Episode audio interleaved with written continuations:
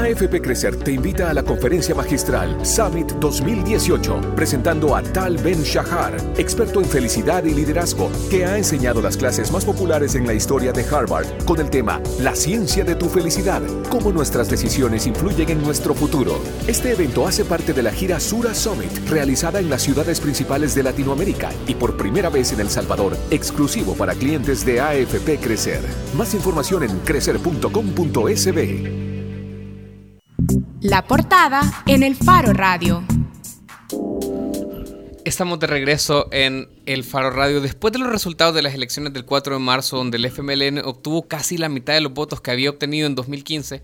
El partido de gobierno tomó algunas medidas para contrarrestar la caída. Colocó o posicionó más bien al vicepresidente Oscar Ortiz casi al mando de todo el gabinete ante la pérdida de popularidad del presidente Salvador Sánchez Serén. Puso a competir a Hugo Martínez contra Gerson Martínez, que había sido ungido por la cúpula del partido para candidato a presidente, y lanzó el Plan 10 para cubrir algunos sectores que habían sido abandonados en demandas y exigencias de la población. Además, abandonó a la exdiputada Karina Sosa como vicepresidenta. Y la pregunta que nos hacemos en el Foro Radio es, Ortiz, Hugo y Karina, ¿ha funcionado el plan del FMLN para recuperar la confianza de la población? Para hablar de este tema, para hablar de las perspectivas del FMLN de cara a la elección 2019 y, lo que eh, y del último año de gobierno, tenemos como invitado a Pablo Benítez. Pablo es investigador asociado del Instituto de Estudios Históricos de la Universidad de El Salvador es poeta y es ensayista. Además, actualmente colabora en el equipo de construcción del programa de gobierno 2019-2024 del FMLN, que lo coordina Gerson Martínez,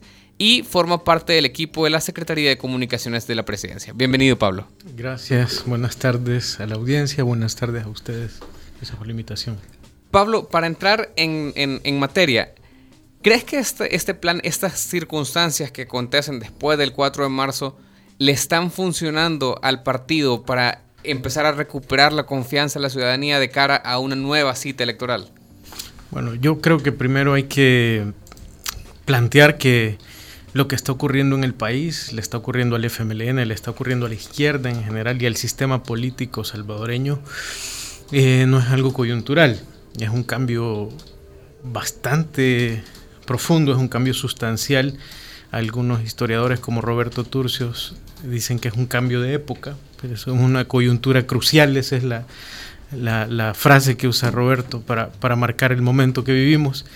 Y creo que no es sencillo para ningún partido político, menos para el FMLN que ha tenido dos periodos de gobierno, eh, que lo han desgastado como, como fuerza política y que además eh, pues tiene una situación muy compleja eh, políticamente después también de, lo que ha ocurrido con, eh, con todas las fuerzas que han entrado en juego ahora para el 2019. No es nada fácil remontar esa situación, eh, digamos, de, de, descontento generalizado por un lado y también de desaprobación en cuanto a, a muchas de las eh, posibilidades, digamos, que abrió el FMLN como gobierno y como partido desde que se firmaron los acuerdos de paz hasta hoy. Entonces yo creo que en un par de meses le va a ser casi imposible a, un partido político revertir toda esa eh, avalancha, digamos, de, de, factores y de sucesos. Vea, yo diría que no, obviamente, que todavía no ha salido de esa, de esa situación problemática. O sea, ¿crees que todavía puede repuntar? Pues depende de qué estemos preguntándonos. Si nos preguntamos eh, por la intención de voto, por, la cuestión electoral del 2019, pues no lo sé, eh, eh, hay poco tiempo, ¿verdad? Yo creo que hay que hacer un análisis bien concienzudo, no solo de las encuestas, porque las encuestas miden en cierto sentido una temperatura de opinión pública, pero no miden a fondo, digamos, no miden la profundidad del mapa electoral, por ejemplo, eh, la situación real de una persona que vota, que está frente a una papeleta, ya el día de una elección no es la misma a una persona que opina en una encuesta cinco meses antes, ¿verdad? Entonces yo creo que hay poco tiempo, pero que probablemente todavía tengan algún, espacio el FMLN de, subir. Claro, y la este situación es difícil, totalmente difícil. claro, y en este caso tenemos como hecho previo los resultados de la elección del 4 de marzo, que creo que respaldan aún más esa situación tan frágil del FMLN que tú estás comentando. Ahora bien, ya decías que Para ti, un aspecto eh, de esa fragilidad, ¿verdad?, del, del partido es el hecho de que, bueno, en general la izquierda latinoamericana está, está pasando por un proceso de, mm, pues, de desgaste, de deslegitimación, por una cantidad de cosas. Ahora bien, cada país, por supuesto, tiene características y causas completamente diferentes. En el caso de lo, que ha ocurrido con el FMLN, que llegó en 2009 a tener la posibilidad que nunca había tenido, que era llegar a la presidencia de la República, que era tener mayoría en la Asamblea Legislativa, y en una década pasar a esta situación debe ser por seguramente algunos errores cometidos. Desde tu punto de vista, para ti, ¿cuáles serían esos errores? Pues bueno, yo creo que es necesario un balance. Eh, yo, yo siempre tiendo a eso, es, un problema, digamos, quizá de formación, de formación eh, o de deformación. Un balance profundo y un balance coyuntural. El primer balance que hay que hacer está relacionado con lo que dije al principio. El FMLN levantó unas expectativas altísimas después de que fue un movimiento revolucionario que firmó la paz en el 92 y pasaron luego un par de décadas para que llegara al Ejecutivo y llevó además a una figura pública reconocida que también levantó esperanza y digamos toda esa situación eh, exigía un, modo de hacer política y un modo de ejercer el, el poder desde el Ejecutivo que que en realidad eh, era un reto bastante difícil de, cumplir. Yo creo que a la vista de los resultados hubo eh, bastantes cosas que cambiaron. Hay, una situación muy diferente en El Salvador después de estos dos gobiernos, pero definitivamente el FMLN es un partido que envejeció, es un partido que, que ya no se movió, digamos, con la agilidad que necesitaba para estar a la altura de los tiempos, para estar a la, a la altura del cierre de la posguerra, ¿verdad? Y, definitivamente eso en primer lugar le pasó una factura. Y luego, obviamente, que también se cometieron errores en el ejercicio de la, de la política pública, de la gestión pública, ¿verdad? Yo, yo creo que, que decir que, que, un gobierno no va a cometer errores o que no va a hacer eh, algunas, no va a tomar algunas decisiones que, que pudieran haberlo llevado eh, a, a, espacios sin salida, pues es, es absurdo. Todos, en algún momento cometemos errores y también las instituciones cometen errores, ¿verdad? Entonces, yo creo que sí hay, errores que se cometieron y que ahora están pasando factura. Vamos a tener un tiempo para hablar de los errores un poquito más adelante, pero yo quiero regresar a dos cosas que dijiste eh, en tus primeras intervenciones. Uno es que al FMLN le va a ser casi imposible en un par de meses, eh, hablando del Plan 10, eh, revertir esta construcción o esta desilusión que se ha construido o que, o, que se ha generado después de estas grandes expectativas que decías que generó. ¿Y entonces a qué juega el FMLN en febrero de 2019? o sea, ¿crees que tiene posibilidades de, de, de, qué? Yo creo que el FMLN sigue siendo una fuerza política muy importante. Es decir, eh, aún si asumiéramos que el FMLN queda en un tercer lugar, si asumiéramos esa, esa posibilidad, sigue siendo una fuerza que, tiene poder de decisión en el esquema político actual salvadoreño, ¿verdad? Quedarse fuera de las elecciones por una situación compleja, difícil, cuesta arriba, pues no sería muy inteligente, ¿verdad? Yo creo que participar en elecciones es lo que tiene que hacer el FMLN en el corto plazo, pero de fondo, digamos, y, y para superar esta, esta crisis mucho mayor que implica este cierre de época, hay que hacer una, una recomposición mucho más profunda. Y además es una recomposición que le compete a toda la izquierda. Yo creo que también debemos empezar a, pensar más allá del FMLN, porque en, El Salvador tendemos a, reducir la izquierda al FMLN. O sea, una opción de izquierda que no sea el FMLN. No, digo, hay, hay que hacer una recomposición de izquierda que incluya al FMLN y que, modifique el modo en el que se hace política en este país de una manera más radical, más profunda, ¿verdad? También hay, hay un fetiche con los partidos políticos, ¿verdad? ¿Por qué tiene que haber otro partido político, aparte del FMLN, si queremos hacer una recomposición de izquierda, ¿verdad? Las otras fuerzas de izquierda vivas que están en la sociedad también tienen algo que decir y algo que hacer, ¿verdad? El FMLN en ese sentido tiene que ser muy humilde y tiene que empezar a aceptar que no es la única izquierda que existe en El Salvador y que tampoco ya no estamos en el siglo XIX donde el partido era la vanguardia del, del pueblo organizado, ¿verdad? Ahora, ahora entendemos de otro modo los procesos políticos y el FMLN tiene que hacer una reflexión bien de fondo para rearticular la izquierda, para incorporarse a esa nueva izquierda. Ahora, tú que has estado de alguna manera cercano, por ejemplo, a los movimientos y a la conformación del partido y con personas vinculadas al partido, eh, hablabas de esta transformación que se tiene que dar dentro del partido, pero lo sigues hablando a futuro. Es decir, y pareciera algo que va muy a largo plazo, ¿verdad? Que tendrán que pasar muchísimas cosas antes de que el partido lo asuma y comienza realmente a hacer autocrítica que hasta ahora no la hemos visto eh, de manera asumiendo la verdad como una responsabilidad.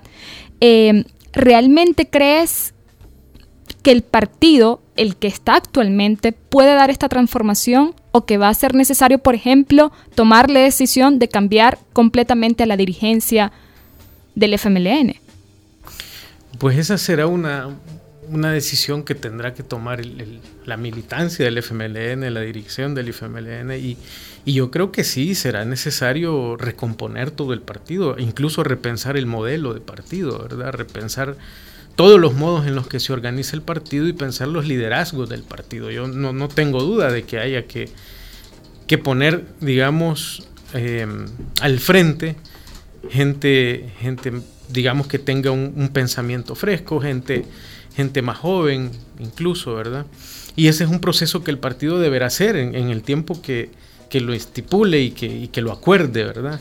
Ahora, ¿no crees que después del 4 de marzo pudo haber una autocrítica real, una asumir responsabilidades eh, que le permitiera por lo menos tratar de minimizar la situación que tiene ahora. Sí, yo creo que hay una deuda de autocrítica en el FMLN, una gran deuda de autocrítica. Eso habría facilitado mucho un despegue, un repunte hoy, ¿verdad? A, a las puertas de las elecciones, pero no se hizo.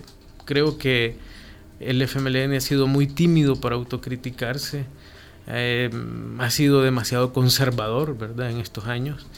Y eso definitivamente le está pasando factura. ¿Y qué pasa con la nueva generación del FMLN? ¿Dónde está esa nueva generación de la que tú también estás demandando para que pueda haber una discusión y un debate dentro del partido?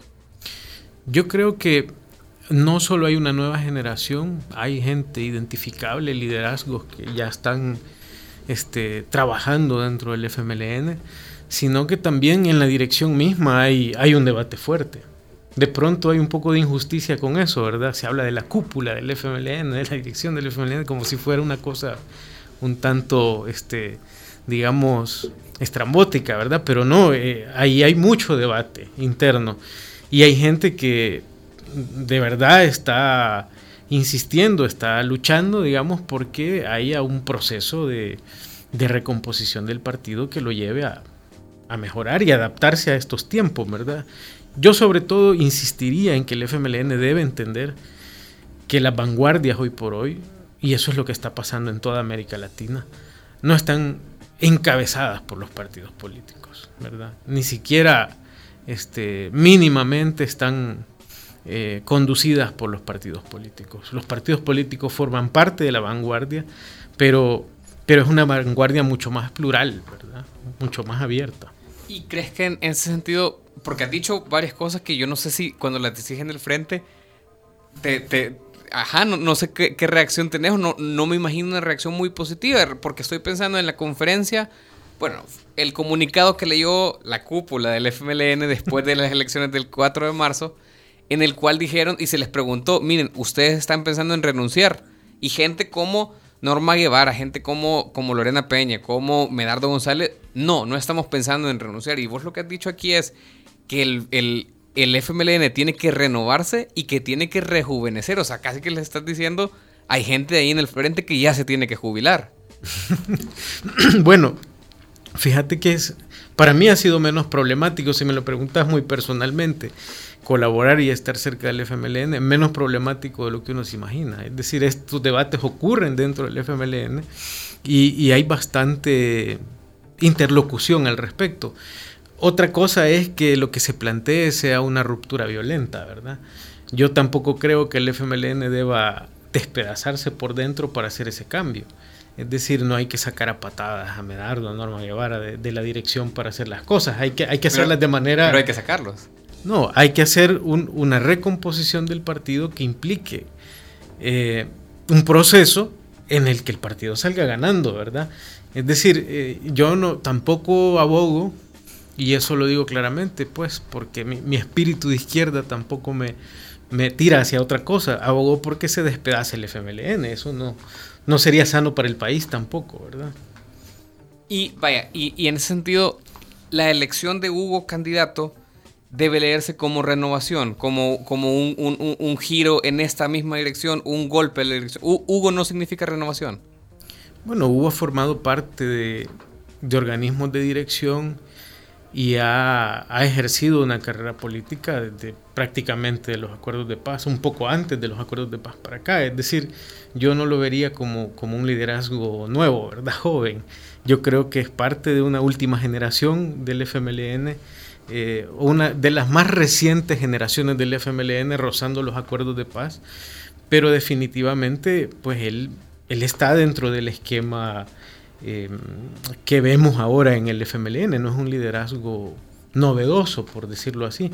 Eh, claro, si lo evaluamos como perfil, él ha, ejercido cargos, ha, tenido un, comportamiento político, digamos que tampoco es el, típico de, los liderazgos más, este, más tradicionales, más, más, duro, digamos, del FMLN, ¿verdad? Tampoco. Solo para entenderte, entonces, vos ves como una última generación del el FMLN, de este FMLN que tiene que irse recomponiendo a Hugo Martínez. Supongo que en esa misma categoría entraría el vicepresidente Oscar Ortiz. Eh, ¿Quién entonces, eh, para aterrizarlo, para que la gente se imagine, quién puede renovar al FMLN? No, no sé, se me ocurren nombres jóvenes del FMLN. ¿Qué? Anabel Belloso. Eh, Cristina Cornejo. ¿A, quién se, te ocurre que alguna de ellas puede generar? ¿O hay otros líderes de la izquierda, no necesariamente del partido, que no estamos viendo y que pueden liderar esa renovación del FMLN? Sí, yo creo que el FMLN definitivamente son, son mujeres muy capaces las que has mencionado y yo creo que sí podrían ellas eh, definitivamente encabezar un, proceso como, como, el que estamos diciendo, ellas y otros liderazgos dentro del FMLN, pero eso, eso no será posible. Yo, bueno, yo no formo parte oficialmente de, ningún organismo del FMLN, ¿verdad? Yo colaboro este, muy de cerca, pero, pero no, no, no formo parte de los organismos. Ahora, ¿no crees que formando parte podrías también ayudar a esa renovación que estás demandando? Pues no lo sé, no, no lo veo en, en el plazo inmediato. Yo creo que... Esa es clásica respuesta del diputado. no, yo creo que, mi papel está más fuera del FMLN. Es decir, yo he ayudado mucho más desde fuera que desde adentro. Y con todo el tiempo que tengo de estar colaborando, ya, ya sería momento de estar adentro, ¿verdad? No, mi papel creo que está fuera y sobre todo está en la universidad pública, que es lo que yo amo, digamos. La universidad pública es mi espacio. Pero este, yo creo que pues, sí, Anabel, Cristina y, una serie de, liderazgos más de, esas generaciones podrían encabezar el proceso, pero sí considero que el, resultado no va a ser el que queremos o el que quiere la izquierda si el FMLN no se abre a dejar de ser tanto un partido del siglo XIX y a convertirse en un movimiento de izquierda, un movimiento popular, una fuerza viva como la que estamos viendo en Chile con Revolución Democrática, como lo que estamos viendo en otros países. ¿Y eso qué significa en, la práctica? Porque cuando decís un partido del siglo XIX, o sea, suena como muy académico. ¿Nos podrías aterrizar qué significa en la práctica? ¿Qué tendría que hacer el FMLN para ser un movimiento vanguardista? ¿Qué está haciendo en Chile que debería ser el, el FMLN acá? Bueno, en primer lugar, yo creo que todo el sistema de partidos políticos en El Salvador es, un sistema del siglo XIX, ¿verdad? Son partidos muy jerárquicos, con, estructuras casi fosilizadas, con, dirigencias que, se mantienen mucho tiempo, ¿verdad? y con, con poco dinamismo en cuanto a su ideario, en cuanto a su relación con la gente, con los movimientos. En el caso de la izquierda, con los movimientos sociales y con la izquierda amplia, ¿verdad? Es decir, que el FMLN debería pasar de ser un, partido tan jerárquico, tan, tan lento para moverse y tan este, encerrado en sí mismo, para abrirse a la universidad pública, abrirse a los movimientos sociales, abrirse a las demandas de la gente y este, digamos, operar un cambio de estructura que le ayude a, estar de la mano con todo ese amplio movimiento de la sociedad organizada, ¿verdad? Pablo, entonces consideras que seguir con una figura, por ejemplo, como Hugo Martínez, ya comentabas que viene de alguna manera de la dirección del partido desde hace muchos años, eh, que no lo consideras dentro de ese partido renovador. Entonces, ¿qué significa eso para los próximos años, para el partido y para un futuro gobierno? Pues en caso de que... Vaya, bueno, veamos. Primero, yo, yo de ninguna manera eh, estoy demeritando la figura de Hugo Martínez. Yo creo que la, militancia y el partido decidió colocarlo como candidato porque es un, perfil que, cumple todas las características, las capacidades y las condiciones para hacerlo. Además, eh, creo que es de las generaciones que se incorpora al FMLN justo en el borde, como decía, de los acuerdos de paz y que tiene una práctica política y un modo de, ejercer la política que tampoco es, es, del todo eh, el mismo que los liderazgos mayores, ¿verdad? Tiene sus características también este, propias de su generación y, considero que, que hay que hacer valer eso también. Ahora, para el cambio del que estamos hablando, es decir, para la, la transición que debe vivir el FMLN y para la transformación que debe operarse en El Salvador en el sistema político, eh, sí, yo creo que se necesita abrir el FMLN y dar espacio a gente todavía más joven que Hugo Martínez. Eso es lo que yo estoy diciendo, ¿verdad? ¿Y cómo vamos a hacer eso en los próximos meses? Porque se ve súper cuesta arriba. Sí, o sea, ya casi que estamos acá concluyendo, según tu perspectiva, que no hay vuelta atrás a los resultados del 4 de marzo ni las encuestas respecto a lo que viene en febrero de 2019. Eso creo que casi que lo tenemos claro en ese sentido. Falta un último paso. Digamos que la, campaña empieza el 3 de octubre y estos meses de octubre al día de la elección son cruciales porque eh, todo lo que los candidatos hagan eh, juega, ¿verdad? Y el modo en el que se desarrollan las campañas juega también. Yo creo que este nivel de, eh, de intención de voto que se refleja en las encuestas, esa es una convicción muy particular que tengo. No es un, nivel de voto realista. No coincide con el universo de votantes, no coincide con los votos duros, especialmente el voto duro de arena, que el 4 de marzo demostró que está sólido. y, antes de eso también, en la elección con Nayib Bukele y Edwin Zamora también el voto duro de Arena estuvo sólido. Y me parece un poco pretencioso decir que ese voto duro se ha esfumado del 4 de marzo para acá, ¿verdad? Es decir, que el, que el día de la elección presidencial probablemente ese voto duro va a estar ahí. Y el universo de votantes es finito. Entonces, si uno hace esas cuentas, eh, no es posible que haya un gane fácil en primera vuelta. ¿Verdad? Para nadie. Para nadie. Para nadie. Entonces, yo creo que, hace falta ver el desarrollo de la campaña para, para ver exactamente cómo se va a comportar el electorado. Y también hace falta ver cómo los candidatos se posicionan en la campaña, ¿verdad? Eso puede ser muy negativo o puede ayudar a repuntar y a reconfigurar un escenario de segunda vuelta.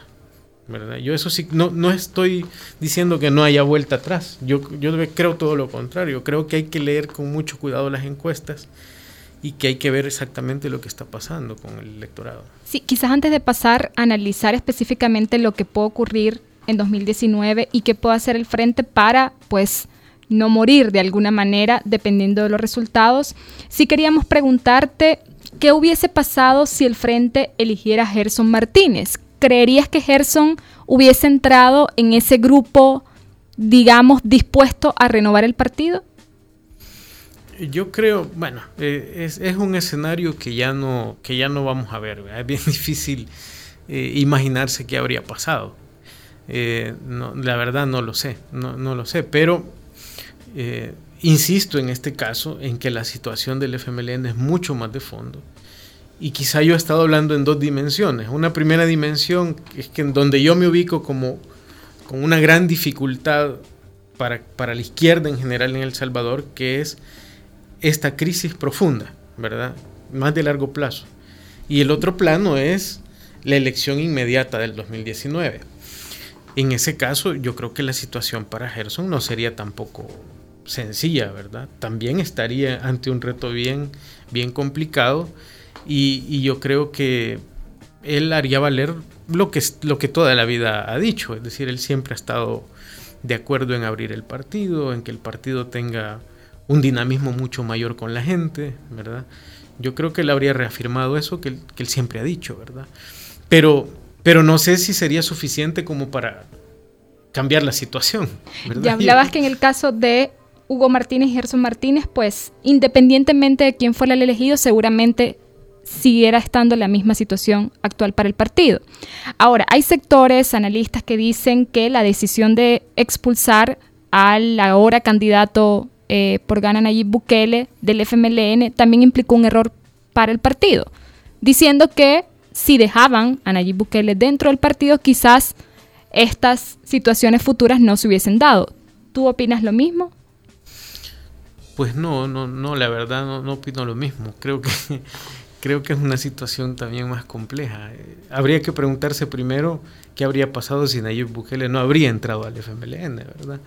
Para luego pensar qué, qué habría pasado si no lo hubieran expulsado, ¿verdad? Yo, yo creo que hay que empezar por ahí.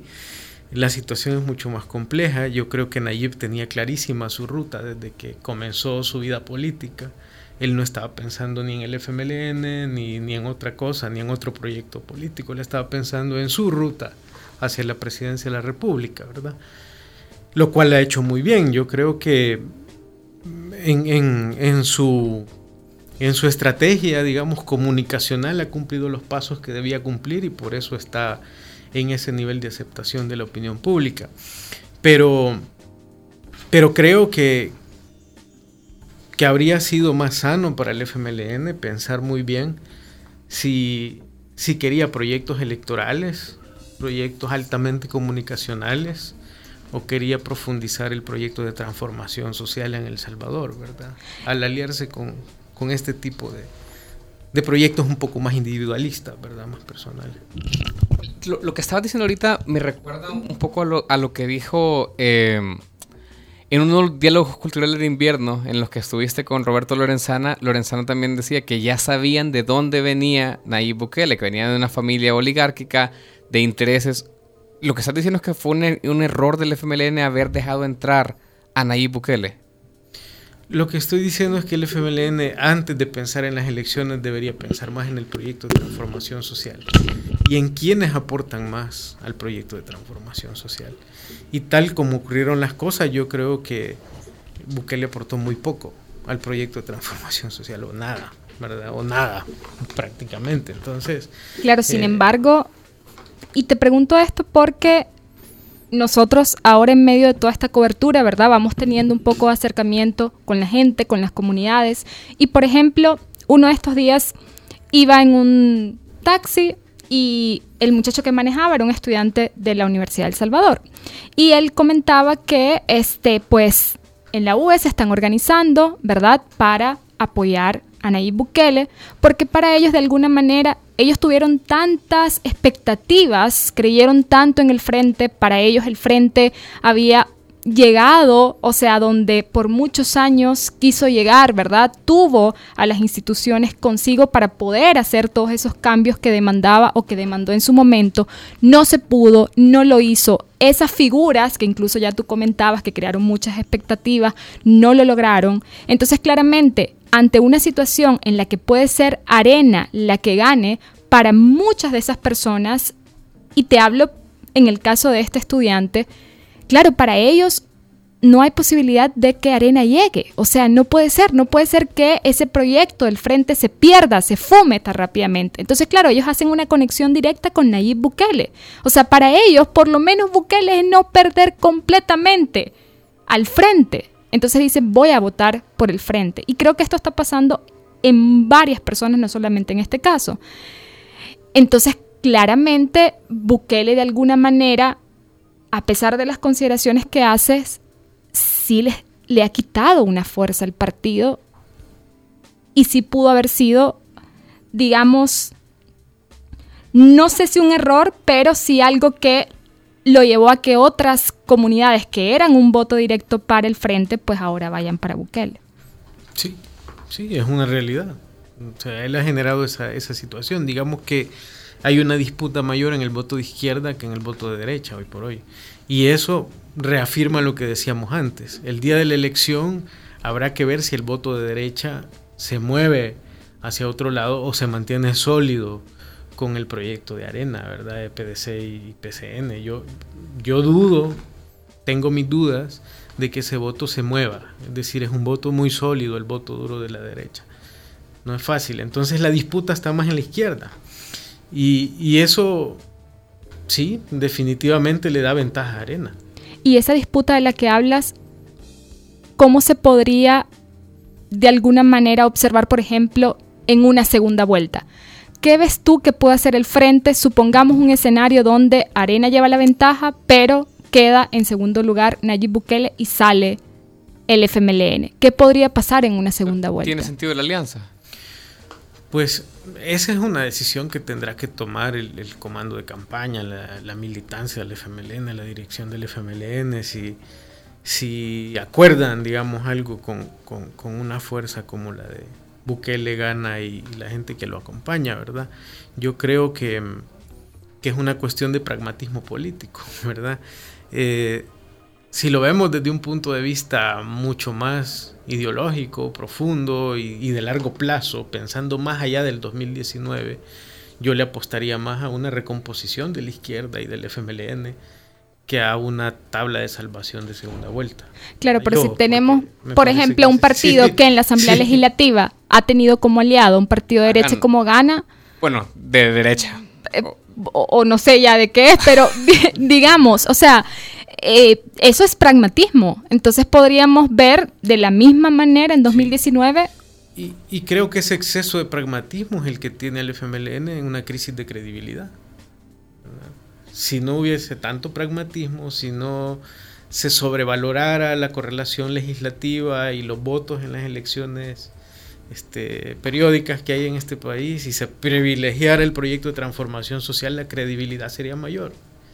¿Verdad? Es decir, hay una pérdida de credibilidad porque también esos excesos de pragmatismo y esas, eh, digamos, esa frustración que le genera a la gente el no haber hecho los cambios de fondo, de raíz, de profundidad, o ni siquiera intentarlos, pues, porque yo sé que son muy difíciles, ¿verdad? Pero no ver un proyecto mucho más sólido en ese sentido y más tirado al pragmatismo de ganar o perder es lo que ha generado esta crisis. Entonces, o sea, para vos y para la gente que piensa como vos, el frente tiene que hacerse un poquito más a la izquierda. Sí, definitivamente. Es decir, la frustración, y eso también está en las encuestas, esos son de los datos que no se estudian mucho en las encuestas. La gente lo que le reclama al FMLN es no haber hecho los cambios que le exigían, ¿verdad? Es no haberse comportado como un partido de izquierda, sólidamente de izquierda, como, como se le exigía, ¿verdad? Eh, parece que esas pérdidas de rumbo y esos excesos de pragmatismo son los que nos molestan. Entonces... Para ti, en 2019, perder significa una oportunidad para el FMLN para volver otra vez a... Yo creo que nunca se le apuesta a perder, ¿verdad? No hay que apostarle a perder, eso no, no, no, no se vale, pues. Pues sí, pero, pero a veces de pero... las, de, de, dicen de cuando uno pierde también gana porque aprende.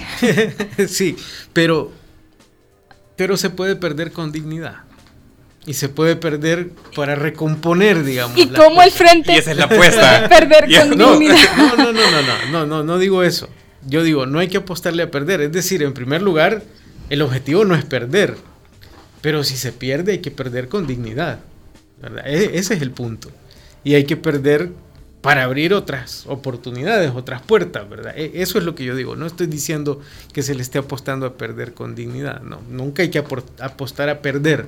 Yo creo que el objetivo no puede ser perder. Pero es un escenario muy posible en ese momento. O sea, Lorenzana lo decía, vos lo decís, es casi imposible. Pues no sé si ahí yo ya no, yo ya no digo que sea casi imposible. Lo que yo decía casi imposible es recuperar toda la, confianza y recuperar el proyecto en general de la izquierda en El Salvador. Eso es más difícil en un corto plazo, eso va a tomar más tiempo. Yo no veo imposible que las cosas se recompongan, por ejemplo, em, para un escenario de segunda vuelta. Yo, yo no sé, yo, yo creo que faltan un par de meses cruciales con la campaña electoral que podrían hacer una recomposición del, escenario de segunda vuelta, ¿verdad? Ahora, eh, no, sé, pues, no sé, eso depende mucho de la estrategia que tome el FMLN, la estrategia de campaña, la estrategia electoral, y que, y que logre captar y entender lo que la gente está exigiendo del FMLN. Y a la gente que le exige más hacerse a la izquierda ya para cerrar porque tenemos que, terminar este bloque, eh, a la gente que se le exige el frente hacerse más a la izquierda, una idea tuya de perder sin dignidad sería aliarse a Carlos Alemán, a Guillermo Gallegos y a todo el, entourage que rodea a Nayib Bukele? No, no, no, no. Voy a, voy a, aclarar esa parte. Ajá. Primero yo les decía que me parece, más que apostar a una salida pragmática, como una alianza con, con esas fuerzas que no coinciden con un ideario de izquierda, le apostaba a una recomposición de la izquierda a largo plazo, lo cual quiere decir, para decirlo sin, sin tapujos, que a mí me parece mejor perder y recomponer la izquierda en El Salvador hacer una alianza con Bukele, por ejemplo. ¿Verdad? Vaya. esa es la cosa. Vamos a mandar este podcast a, Radio Mayavisión, tal vez lo pasen mañana en la mañana. Muchísimas gracias, Pablo Benítez. Pablo. Benítez es eh, miembro del equipo del programa de gobierno eh, del 2019-2024 del FMLN y eh, ya lo decíamos, ha estado conversando con nosotros sobre las perspectivas que tiene el frente de cara a las elecciones del próximo año. Muchas gracias. Qué difícil es. ya regresamos. Paro Radio. Hablemos de lo que no se habla. Estamos en punto 105.